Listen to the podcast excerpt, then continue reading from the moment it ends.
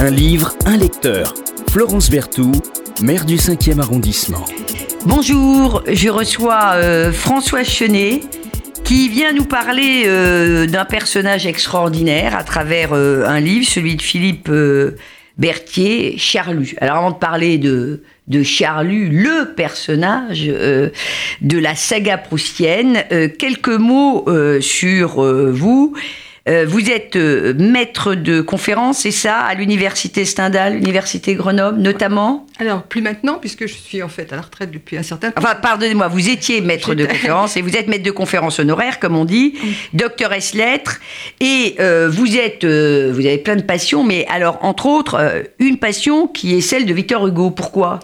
Bah, un peu le hasard, disons que voilà, le hasard a fait que j'ai fait ma thèse sur le Rhin de Victor Hugo, euh, qui est une œuvre géniale, voilà. Euh, absolument remarquable, parce que je voulais faire une thèse sur les récits de voyage, et puis mon directeur de thèse, qui était Jacques Sébacher, m'a dit bah non, euh, prenez plutôt le Rhin, vous allez voir, vous n'allez pas être déçus, et pouf, de fait, et là j'ai été happé littéralement, un effet pieuvre en quelque sorte, sans rappelant d'ailleurs que Hugo a inventé la pieuvre. Alors, euh, Victor Hugo vous amène aussi euh, indirectement euh, au quartier latin, parce que c'est le évidemment véritable quartier euh, des Misérables. Et puis euh, vous êtes venu aussi un peu, un peu, un peu enquêteur. Là, vous avez retrouvé les lieux. euh, Voilà, oui, effectivement. Alors évidemment, on pense quand on pense Victor Hugo, on pense aux Feuillantines et, euh, et on pense pas forcément aux Misérables comme étant le quartier euh, des Misérables, enfin le quartier latin étant le quartier des Misérables. Pourquoi? Ben, Parce que euh, Hugo a dé- dépaysé, comme il dit, en fait, le couvent. Euh, de, de- qui était en fait rue Lomont, en- au Petit Picpus. On ne sait pas très bien où ça se situe, mais enfin, il l'a dit pour des raisons euh, politiques. Donc, mon travail a été de retrouver un peu justement la trace de Jean Valjean dans le quartier latin, donc d'où euh, ce que j'ai organisé l'année dernière, Ouais. voilà, dans le cadre du Dans le- comité du, du quartier du livre, euh, voilà, que vous avez. on va vous retrouver. Festival Quartier Voilà. du Livre. Et alors, vous vous avez fait des découvertes qui sont des, écou- des découvertes euh, inédites, euh, François Chenet. Bah oui, Incroyable. euh, alors, par exemple, vous avez pu localiser avec précision la véritable adresse de Jean Valjean? Voilà, donc euh, le Hugo donne une, une- une approximation, il dit c'est rue de l'Ouest, voilà. Donc il donne pas, mais il décrit la maison. C'est une maison à trois étages. Et euh, quand on voit d'ailleurs le- les, les différentes strates de l'avant-texte, on s'aperçoit qu'il monte d'un étage à chaque fois. Donc ça se passe au troisième étage. Et, donc, vous, vous avez retrouvé l'appartement rue d'Assas? alors voilà, donc je l'ai localisé au 47 rue d'Assas, je donne l'adresse. Si, si, non, non, Tout le monde va y euh, aller. bah oui, on peut y aller, on verra pas grand-chose. Simplement, c'est une maison qui effectivement correspond tout à fait euh, à la description de Hugo. Et euh, dans le cadre justement de... Alors pourquoi cette maison? Bah Parce qu'elle elle obéit quand même à une raison... on va pas aller trop trop loin parce que sinon on va pas arriver à Non, parler c'est de. Parce qu'elle est dans la proximité, évidemment, de la rue, de la maison qu'occupait Hugo en 1830, au moment de la fiction, rue Notre-Dame-des-Champs, enfin 11 rue Notre-Dame-des-Champs. Bon. Voilà, donc en Puis fait... vous avez fait plein, plein d'autres découvertes Ah oui, on a euh, d'autres, là, au- autour, euh, euh, autour de, des, des Misérables et de la, la localisation de tout un tas de lieux qui ont été euh, dépaysés en quelque sorte. Alors là, vous venez nous parler de euh, Charlu, le fameux baron euh, de Charlu, pardonnez-moi, euh, qui a été écrit par euh, Philippe Berthier, qui est comme vous un amoureux des lettres, agrégé de lettres, professeur d'université. Alors lui, ses deux grandes spécialités, c'est Barbé d'Orvilly et Stendhal. Il a même fondé euh, la revue stendhalienne. Oui, alors c'est plutôt un spécialiste de Stendhal d'abord. hein, mais en fait, c'est un homme euh, charmant d'abord, euh, éclectique, qui ne s'intéresse pas uniquement à un auteur. euh, voilà, donc il est, donc il a, aussi, écrit sur Julien Gracq, sur Ouais. d'autres personnes, d'autres Barbé d'Aurevilly, effectivement. Et puis là, il s'est intéressé à, à Proust particulièrement. Il y a deux personnages. Donc d'abord Saint-Loup, qui est l'un des personnages évidemment. Ouais, ça, c'est son précédent livre. Le livre. Et là, il vient de publier, donc l'année dernière, Alors- un livre sur Charlu. Alors, là, on peut peut-être dire qu'il était quand même Saint-Loup. Saint-Loup, c'était le, le neveu. Le neveu de Charlus. Voilà. Et c'est l'ami intime du narrateur. Voilà, le narrateur fameux narrateur de la recherche euh, du du temps, perdu. qu'il appelle par commodité, qui s'appelle lui-même par commodité Marcel, de façon un peu ironique, et que reprend évidemment euh, en, en expliquant euh, Philippe Berthier. Mais euh, ce qui m'intéresse là, ce que vous venez de dire, vous l'appelez Charlu. Donc le problème, effectivement, c'est ce S final. Or, euh, je y reviendrai, l'un des modèles de Charlu est aussi un chanteur qui lui s'appelle Charlus. Et en vous écoutant, euh, en me disant, j'ai réfléchi un peu, est-ce qu'il faut dire le S ou pas le S Ah. Alors, bah, en principe, non. Ah, Euh, Donc on dit bien Charlu. Normalement, on doit dire Charlu au 19e siècle. Enfin, au 19e siècle, voilà. On ne prononçait pas les S à la finale. Euh, jusqu'à une date récente d'ailleurs. Et euh, alors que euh, le chanteur, lui, euh, insiste sur son S. alors c'est qui le chanteur? Alors le chanteur, c'est un chanteur de, de, cabaret, de musical, qui est un ami de Mayol. Alors il faut savoir que Proust fréquente les, le musical aime les chansons populaires, euh, fait venir Mayol, et même pour Mayol, il dit des choses absolument extraordinaires. On ne s'attendrait pas que c'est pour lui la poésie même, bon, ces, chansons populaires. Et Charlus, donc, a une double. Enfin, Alors on dit Charlus ou Charlus maintenant Alors, si c'est le, si le chanteur, je dirais Charlus. Alors Charlus. Mais si c'est le baron, je dirais Charlus. Bon. voilà. Mais enfin, on joue évidemment sur bien des, sûr, bien sûr. nuances ici. Et alors, donc, lui-même connaît Reynaldo Hahn, qui est aussi un ami, de, un ami de, bien sûr très intime de, de Proust. Et euh, il a servi d'ailleurs d'intermédiaire, puisque c'est lui qui s'occupait de l'enregistrement des, des, chansons euh, aux éditions Pathé. Donc euh, voilà, donc c'est quelqu'un, et c'est quelqu'un, alors pourquoi est-ce que ça m'intéresse? Ah voilà. Parce que je vais vous montrer. Parce que mon Alors pour ceux qui regardent, voilà. Mon grand-père a édité cette, cette, chanson, La Jambe en bois, que ne pouvait pas ignorer euh, Proust, étant donné que à l'époque, euh, elle a été reprise justement par Stravinsky euh, dans Petrouchka. Ça, c'est merveilleux. Voilà. Et, et, donc, comme vous le voyez, c'est à nos amis Mensuel et Charlus. Et Alors ça, c'est ceux pour qui part, et d'autre part, parle, Proust, Proust parle évidemment de Dranem également. Voilà. Alors, euh, pour revenir, mais, mais on n'a pas quitté le sujet, euh, au baron de Charlus, euh, donc le, le, Charlus de, de Philippe Berthier, qui est publié aux éditions de Fallois, voilà, que je vous conseille vraiment de lire parce que hum, c'est très didactique, c'est on comprend vraiment, on comprend, on a envie de mieux connaître ce personnage. En même temps, il est, il a toute une part euh, absolument insaisissable et, on entre euh, aussi euh, dans ce qui fait le sel de, la recherche du, du temps perdu. Alors, Charlus, c'est peut-être un, finalement un personnage euh, quasi balsacien, non? Ah, tout à fait, d'autant plus que c'est son auteur. Hein, euh, comme vous le savez, chaque personnage a un auteur, voilà, plus ou un fétiche, ou une partie de l'auteur. Et donc, effectivement, Charlus, et, enfin Charlus, donc j'hésite un peu, enfin, une façon un peu. Alors, Charlus, Charlus. Voilà, Charlus, bon, Charlus euh, est absolument un admirateur absolument inconditionnel de Balzac. Et d'ailleurs, c'est très intéressant parce qu'il va citer justement euh, il va citer, enfin à travers Montesquieu, mais enfin on y reviendra, il va citer justement Balzac et un passage particulièrement intéressant euh, qui est, euh, dans, je, vais vous le donner quand même, qui, met, qui explique un peu la relation quand même, parce que bon. On va envoyer les, les, les, les, auditeurs sur la lecture du passage. Alors attendez, simplement, c'est lui qui va faire référence à quelque chose de très important.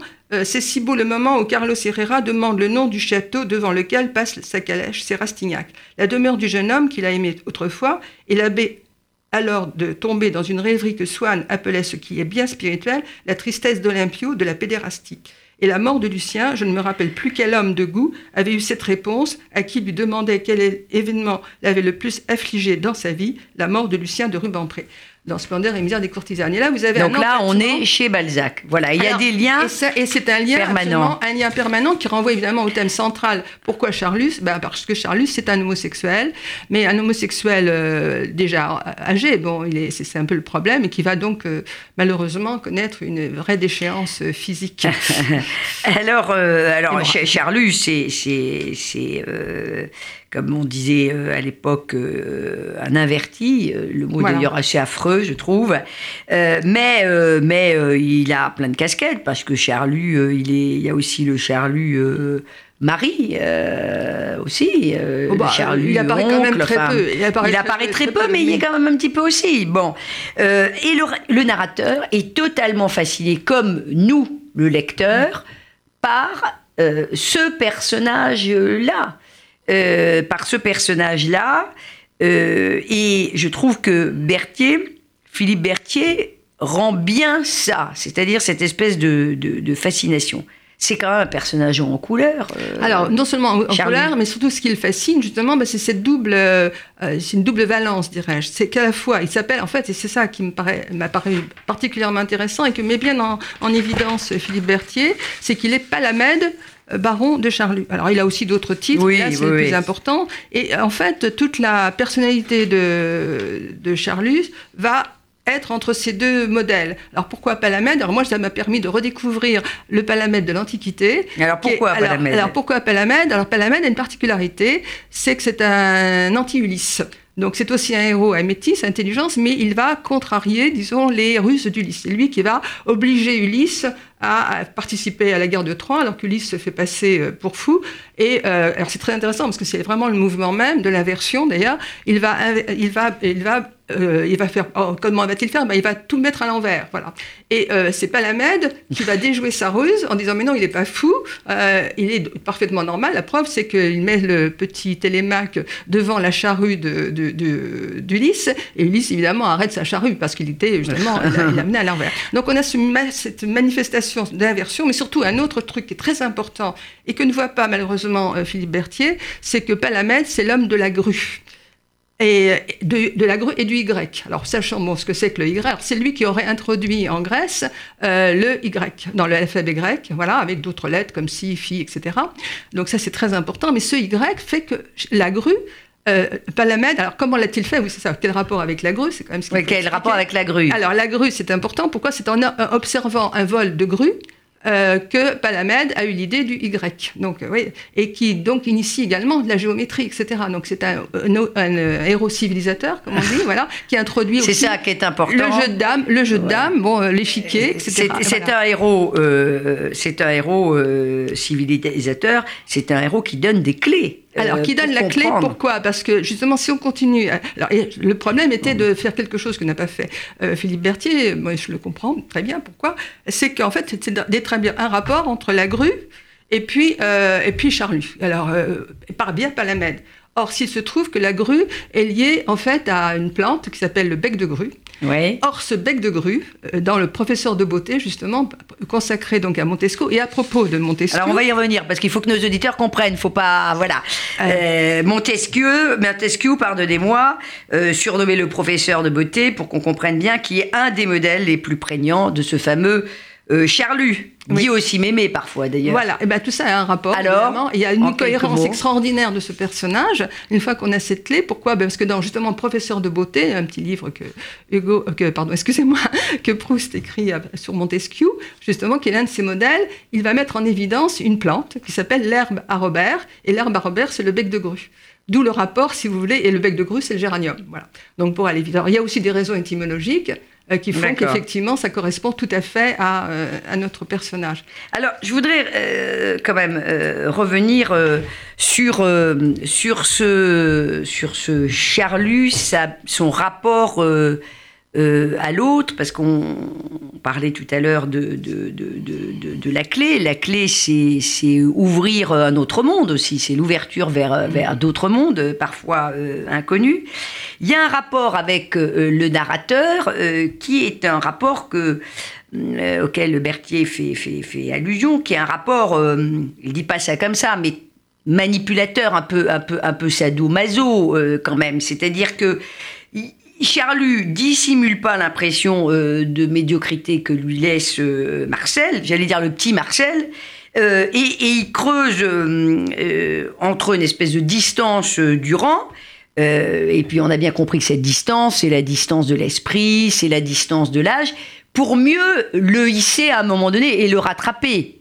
Quoi. Donc évidemment, euh, euh, euh, Marcel, il a presque le syndrome de Stockholm, quoi, vis-à-vis de ce Charlu, non? Bah oui, absolument, parce que c'est un personnage contradictoire, mais justement, c'est cette contradiction euh, que met très bien en évidence à la fois le livre de Philippe Berthier, évidemment, Proust lui-même, qui fait l'intérêt de Charles C'est-à-dire que c'est un personnage qui n'est pas ce qu'il dit. Bon, il est toujours dans l'inversion, quelque Oui. part. Il ne faut pas prendre le mot inverti. Je te Non. méprise, mais Voilà, mais voilà. je, je suis conscient de la distance Non, avec voilà. toi et donc je vais te hisser à un moment donné Et voilà. Et- à, la bonne hauteur. Exactement. Et là, vous- je condescends à ce que nous soyons à un moment donné d'égal à égal. Si bien qu'on peut dire d'une certaine façon, et je- j'irai jusque-là, que Charlu est précisément une grue, si vous considérez que la grue, c'est l'élément, c'est l'instrument de l'élévation. Et c'est comme ça que se termine la recherche du temps perdu. Parce que que dit, euh, que dit Proust à la fin de la recherche du temps perdu? Il parle des échasses du temps. C'est extraordinaire. Et c'est vraiment, vraiment euh, un roman euh, à clé Et je trouve, moi vraiment j'insiste, euh, j'incite les auditeurs à, à aller lire euh, ce, euh, j'allais dire cette biographie qui n'est pas vraiment une biographie, on pourrait dire une biographie à clé euh, euh, pour lire, même si toutes les clés n'y sont pas. Vous venez nous en faire la démonstration, cher François Chenet, pour comprendre ce personnage qui est un personnage clé Ah, dans tous fait. les sens du Ah, terme, à la recherche du temps Il est la clé, oui, il donne la clé aussi. Voilà, c'est une fois qu'on a compris un peu pourquoi, pourquoi Palamède et pourquoi Charlus, en gros. Merci Françoise Chenet d'être euh, euh, nous parler avec passion euh, et tant d'intelligence de euh, du Charlu, mais du Charlu de Philippe euh, Berthier qui nous permet de mieux comprendre euh, le Charlu euh, de la recherche du temps perdu. Voilà. Parfait, merci. Un livre, un lecteur. Florence Berthoud, maire du 5e arrondissement.